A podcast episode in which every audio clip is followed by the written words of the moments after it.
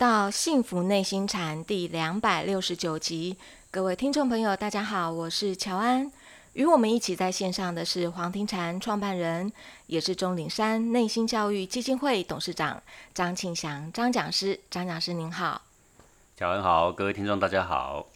呃，感谢讲师哦，您连续两集，尤其在上一集啊，告诉了我们这个。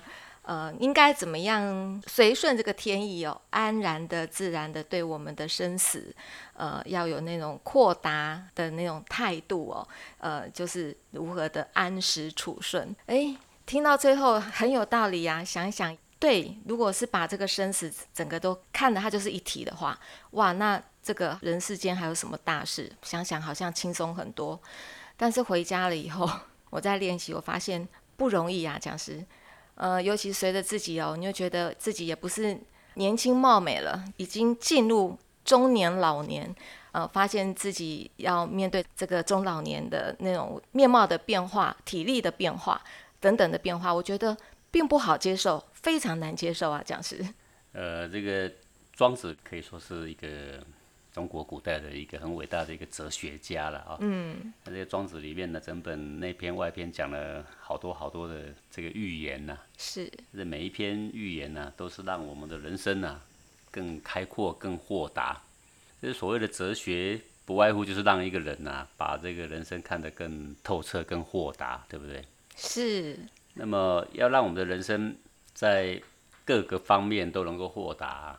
呃，很多细微的地方都能够豁达，那就要怎么样呢？就要从先立其大者，则小者不能夺也，然后，嗯，就是先把这个大体先立起来。那人生什么最大？那就生死最大。生死最大。对，那这个连生死都看成一体，那在生的时候就好好运用你的人生嘛，对不对啊？嗯啊，但面临死的时候，视死如生。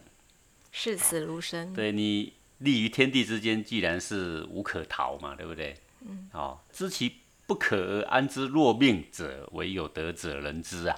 是，这是不可奈何的事情嘛，对不对？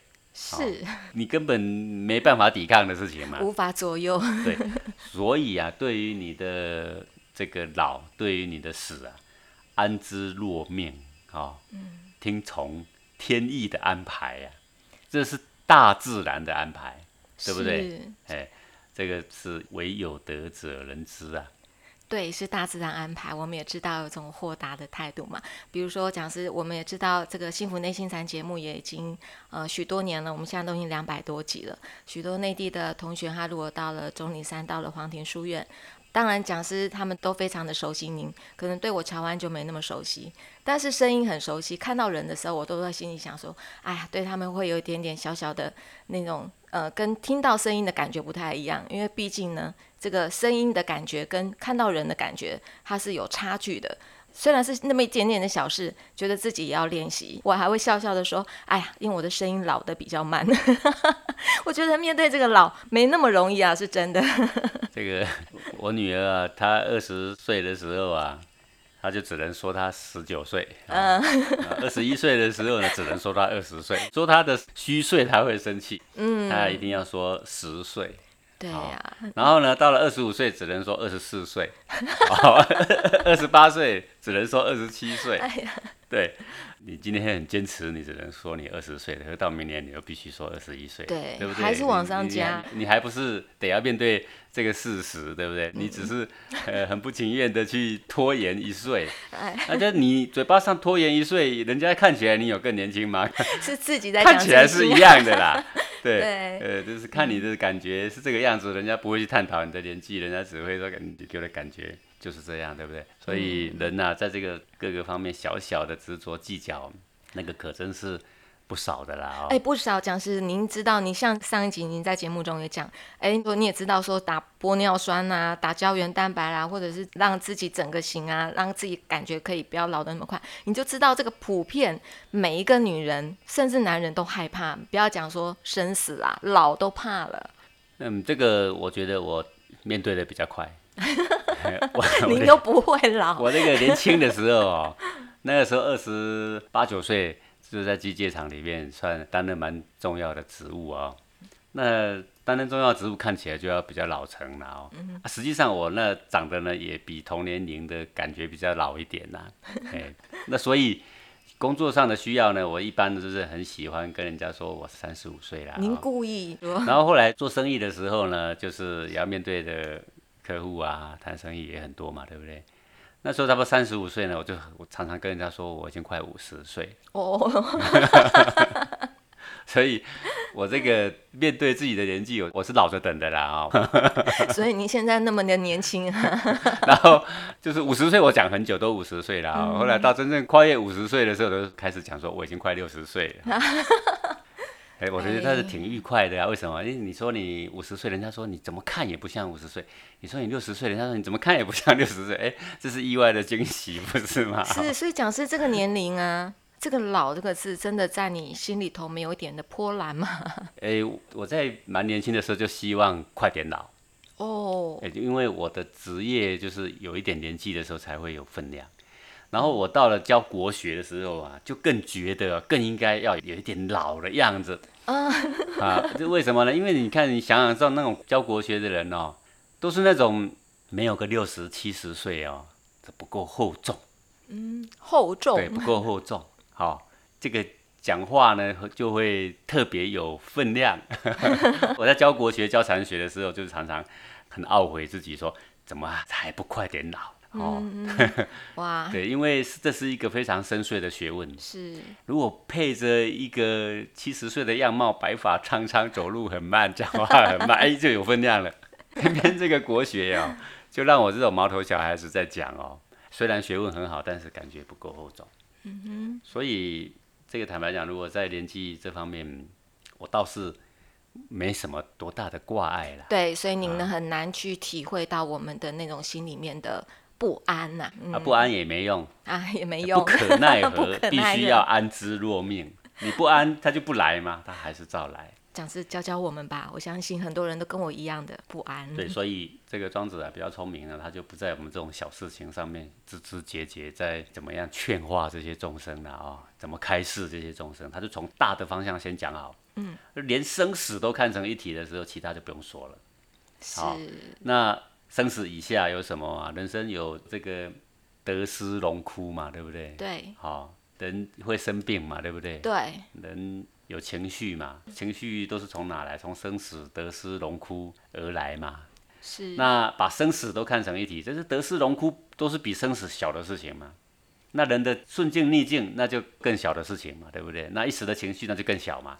我很想说是，可是真的遇到那个也没有那么好，对啊，说那你就把生死荣枯看成一体，啊是得失看成一体，得失看成。荣枯看成一体，那不就没事了吗？说说是这样说，问题是忽然有一天人家褒奖你，哎呀，你穿的真漂亮，哎，你就开始沾沾自喜。嗯。然后隔一天说，哎呀，你怎么买这种衣服啊？连这你也买，哎，你的心里就荡下来一整天。玉足一整天对天，，那所以你的这个情绪啊，完全是超之在人呐、嗯，对不对？你并没有把这个事理给看透，你没有完全掌握自己的生命的品质嘛，嗯，没有真正如你所说那么豁达，你在过你自己的人生嘛。对，你所追求的未必是你想追求，嗯，对不对？是这是因为你必须那样做，所以别人才追捧你，所以你就那样做。是，说说穿了，还是一个生死荣枯、名利荣枯的奴隶呀、哪来的什么自由啊？嗯，对不对？是，好，所以你要看得豁达，看得放下。说庄子说从生死看淡，啊，那生死看淡不容易，那我们就退而求其次了。就死之前大多是会老嘛，对啊，对不对？从老要先看透，老你怎么看透？哎，这得练习呀、怎么练习？你见到人的时候，你就多说几岁。哎，这是个练习呀、哎，对不对？你们会少说几岁？你少说几岁，最后人家还是会知道啊。哦，哦，好，对啊，你虽然看起来比较年轻，没你那个岁数，你就故意说我已经五十多岁了。哦是是是，各位听众朋友，我已经五对，十那如果跨过五十五岁，说你六十，就等于说谎了嘛。你说我都快要六十多了，对不对？这是个练习哦 这，是练习呀、是，对吧？那人家说，哎呀，你最近怎么鱼尾纹比较多啊？你说，哎哎，这个自然就是美嘛。对不对？是对，要坦然的接受，老了嘛，就要有老的样子嘛。你老了不可能像十八岁嘛，嗯对不对？先接受你的老，比如说老是个很难克服的问题。再来就是病，对你生病，然后说哎呀我好慌张啊，我去检查的时候我好紧张啊，是我检查出了什么病？哎呀，真的是有时候禅修班的同学会来找我，老师啊，我是得了什么病？好、那这是什么病啊？啊，什么癌？那时候问我怎么办？我说你应该问医生啊，我是教禅学的，我不是看病的呀，对不对？老师不能迷信嘛啊、是啊，老师啊，医生告诉我我已经第几期了，可是我还不想死啊。对，没有人希望死的嘛，对不对？但是如果是不可奈何的情况下，我们也只能听从生命的安排嘛，对不对？是呃，但是讲师，我们现在既然讲到病好了，嗯、我们虽然希望有这么豁达的态度，可是身体在病痛的时候，真的是有种生不如死的感觉。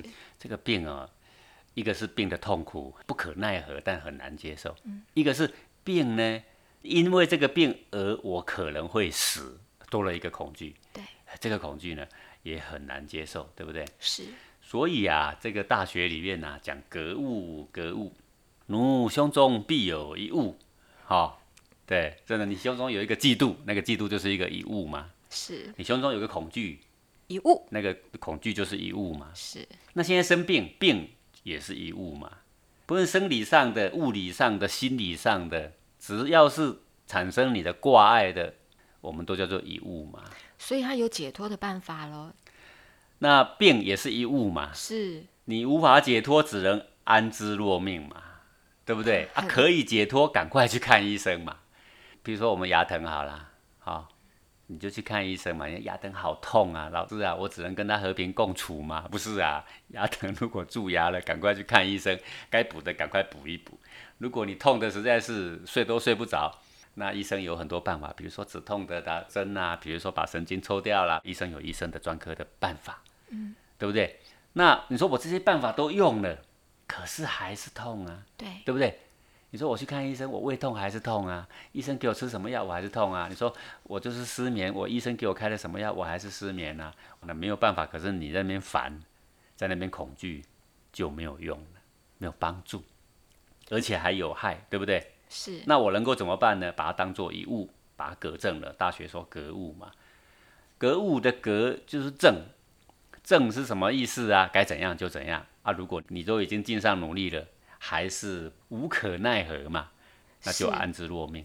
安之若命。讲是，如果我现在身体我就是很痛，就算是医生已经开了药给我了，我还是很痛，我就是痛到非常难受。我这个时候我知道那个物在生理啊，我怎么隔啊？哎，就是在不论在什么样的境遇下，都有一种逍遥、一种快活的心呐、哦，那比如说我种田很苦，晒太阳也很苦，流汗也很苦，但是你里面要有一种积蓄啊，一种快活的心思啊。对，耕种每个人都疲惫嘛，工作也疲惫嘛，去享受这个疲惫的心态下去接纳，这是不可奈何嘛。各位每个人都要上班嘛，对不对？是你不可能每天在看风景啊，嗯，不可能，也累。每天看风景也是累啊。对，在这个疲惫下，在我必须付出我的义务、我的努力的这个情况下，我安之若命了，这个心中啊，就有一种活要快活的积蓄在啊。我已经尽上努力了，但是我还是无法改善我的逆境。我说我碰到了一个跟我死对头，我已经很努力的在避免了，好、但是还是无法逃脱他的困扰，那还是有一点这种苦中作乐啦，好，一种不可奈何嘛，那我就安之若命嘛，我就与你和平共处了嘛，我就把它当做是我生活的一部分了嘛。比如说我长得就丑啊，那没办法了，对不对？人家说绽开你的笑容就会更漂亮啊，我已经在笑了，但是还是丑啊，那我就接受我这个丑，我觉得自然就是美，这老天给我长这个样子嘛，对不对？是我就接受它了。哎，你接受下来，你就会更美了。是。讲师，请问你有那种头痛过吗？就是偏头痛，这样很痛很痛的。对，这我讲这种病痛是大家都有的经验嘛，哦，嗯，对，那我们病痛，我们就想该不该看医生，该看医生就看医生。如果说你觉得说运动运动就会好，那我们就去运动，对，带着这个痛，关照着这个痛，是，哎，去运动。我以前有时候这个头痛的时候，我就会背起打草机去打打草。头痛的时候，啊，对，因为我认为这些小事情都是气血不顺所引起的，呃，操劳一下，流一下汗，好，气血循环顺畅一点。人家说通则不痛嘛，痛则不通嘛，对不对？讲师，您真的是很有智慧，因为你都会反其道而行哦。头痛，我们通常就是吃个止痛药，就窝在那边动也不动，您就背起这个割草机，对呀，打打草，流流汗，真的就好了。太多次了。那三十岁你就要说四十岁、五十岁，真的是很不一样。我也没有少快乐啊，也没有人说我真的很老啊。嗯，没有啊，我很年轻的时候我说那个岁数，人家是相信的，可见得我真的是看起来比较老。可是当我到了过了四十五岁的时候，我纵然是说我四十五岁，人家说我看起来不像；我说我五十几岁的人家看起来不像。对，是，其实是像啦，但是就是我的那个精气神的状况比较活跃了，就是比起我同年龄的来说啊。没有站桩、没有打坐的那些人呐，我比他们手脚要利落很多了，所以走起路看起来不像，完全不像。所以这就是豁达吗？哎，那像不像倒不是重点，我觉得我有这个年纪，最好是看起来是像嘛。哦，是。那纵然人家说呢，哎，你怎么看起来像七十岁？那我们说谢谢你哦，你这是对我褒奖啊。难道你是在说我看起来很厚重吗？是。呃，这个事情又没有。任何损失嘛，对不对？好，有什么好挂怀、好计较的？如果是生死都可以看淡的人，我也碰过这种人呐。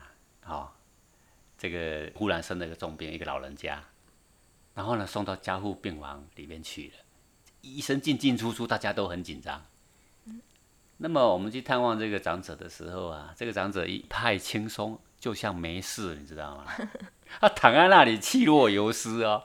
那个眼神极其轻松啊，哦，啊他就跟我们就说：“哎，各在意呀，哎，各在意什么意思啊？就是说，哎呀，任生命安排吧，随他去吧。”好，就一派轻松。可是，在加护病房，哎，我们探视完的时候，我们就觉得哎，非常佩服啊，就是这种人生死交关哦，好，我们都不敢问他说：“那你有没有看到那个亲人啊？” 他还会故意跟我们聊嘞，我说啊，是非常佩服这个有修行啊，还是有差有豁达，连生死交关的时候，大家紧张的要命，他一派轻松，他就是说我已经努力了嘛，对不对？哈？是。啊，我对抗越痛苦嘛，对不对？啊，对抗反正也没有帮助嘛，啊，医生反正他已经很努力了，啊，他如果能够把我救起来，那我很感谢他，啊，如果救不起来呢，那肯定是老天爷召唤我嘛，他看我在世界上流浪这么久了，他心疼了嘛。他要召唤我回去了嘛，对不对哈？等下回去有老天爷陪我嘛，反正你们不用担心嘛。所以那时候这就是安时而处顺了。对呀，就把死生看成一体啦。嗯。把死看成是一趟新的旅行嘛。是。对不对？是。就不会害怕嘛。嗯。对不对？啊，说不定他会跟你说：“我先走了啊，改天我们还会见面啊。” 那时候听到这个话，该紧张的是我们了，对不对？对，哎，这个古代的宗教家都很豁达，把生死看成一体，把生死看成一体，那就是把你的苍老跟年轻也看成一体，把你的丑陋跟美貌也看成一体啊，把别人对你的赞誉有加跟对你的莫名的侮辱看成也看成一体了呀，对不对？我说各位所谓看成一体啊，就不是说不处理啊。而是我们该处理的，我们已经尽力了。那已经尽力了，然后呢，你无可奈何的情况之下，你只能够安之若命很多人常常会说：“啊，那你这样子，呃，就是什么宿命论？然后呢，你们都不努力，难怪社会不会进步。”谁说的？古代的人是什么？是与时俱进的呀。与时俱进，对不对？哎，是富有之谓大业呀。这孔子七十传里面做的，希望人们每一个人都力争上游。然后呢，说三人行必有我师焉呐。你看他天天都要学习，然后富有之谓大业呀，就希望每个人都富裕，都非常富有。他哪里有希望你不要进步？那可是你需要进步，跟你处处计较啊，这还是两回事情啊。是。那你什么事都不能接受，你就制造了很多的痛苦啊，不是吗？是。你努力，那我已经努力了，我对自己可以交代了。我该尽上的义务我已经尽上了，但是我的心胸宽阔磊落，我就少掉了好多好多的烦恼，少掉了很多挂碍，不是这样吗？是哦，所以努力跟挂碍这是两回事啊。人应该努力，但是不能有挂碍。不能有挂碍。哎，所以安时而处顺呐、哀乐不能入也啊。哦，那哀乐不能入，那么得失也不能入啊。顺境逆境也不能干扰你啊。生病也好，健康也好，我们生病就看医生而已嘛，总不能每天骂人，每天唉声叹气的嘛，嗯，对不对？好，一个人豁达的时候啊，他的生命的品质啊，就自然会提升。是，谢谢讲师您的提醒哦。这个豁达在我们日常生活中的时时处处，我们都可以练习哦。它就是一个态度。感谢讲师您今天的空中讲授，也感谢各位听众朋友的收听。我们下次同一时间空中见喽，拜拜。